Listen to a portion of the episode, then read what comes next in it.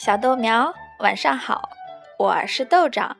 今天晚上的故事叫《就这一次》。白兔大婶种的桃树结果了，那抿着红嘴的大桃子藏在绿色的树叶中，真惹人喜爱呀。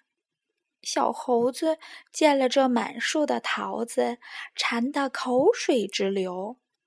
他对白兔大婶说：“这树的桃子结的真多，味道一定不错吧？你上树摘几个尝尝吧。”有了白兔大婶儿这句话，小猴子来不及说声谢谢，蹭蹭蹭的爬上树，捡个大的啃起来。只见桃核。一个接一个的往下落，小猴子一直吃到肚子撑得像个小鼓，才不得不从树上溜下来。第二天早晨一醒来，小猴子就回味起昨天吃的桃子，那鲜美的滋味呀！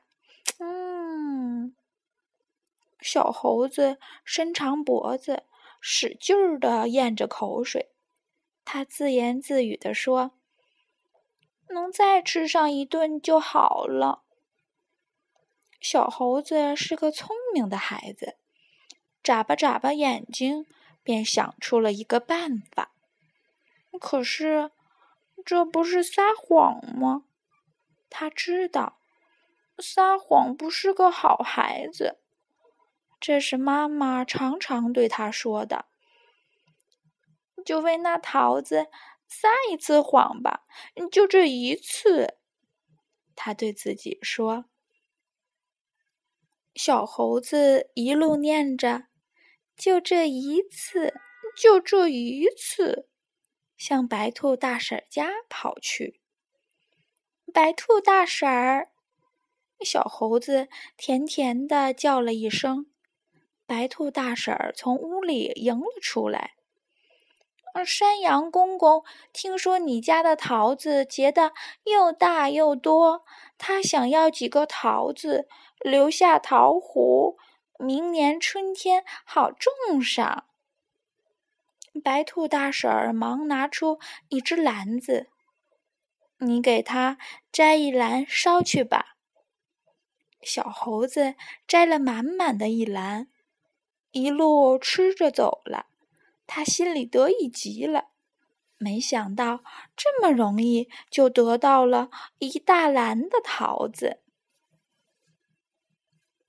等他美美的睡了一夜之后，早就把就这一次的诺言忘得一干二净了。他又来到了白兔大婶的家。白兔大婶儿。小猴子一脸悲伤。老马爷爷病了，他什么都不吃，只想吃几个桃子。你快上树摘一篮给他送去吧。小猴子摘了满满一篮的桃子，又一路吃着走了。他边吃边想：明天怎么才能又得到一篮桃子呢？小猴子啊，总是有办法的。你看，它又出现在兔大婶家了。白兔大婶儿，小猴子满脸高兴。牛大伯要办一个劳动果实展览大会，您家的桃子这么好，不拿几个去参加展览吗？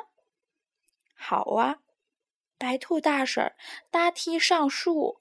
左挑右选，摘了一篮子，请你帮我交给牛大伯吧。小猴子提着这满满一篮上好的桃子，一路吃着走了。他心里一点儿也不感到羞愧，只觉得这桃子的味道实在是好呢。谎话终究会被揭穿的。没过几天，白兔大婶儿在从他家到小猴家的路上，发现了好多的桃核。他摇摇头，什么都明白了。这一天，小猴子又编了一个谎话，骗桃子来了。小猴子，我知道你会来的。白兔大婶说：“我正准备给你送一袋东西去呢。”小猴子见他身边放着一个鼓鼓囊囊的大麻袋，不由得心里一阵欢喜。可是他解开一看呢，里面全是桃核。这是在你常来往的路上捡到的。嗯，这，这个。小猴子眨巴着眼睛，半天说不出一句话来。他的脸通红通红的，一直红到了耳根。小豆苗，你知道小猴子的脸为什么通红通红的吗？好了，今天的故事讲完了，再见。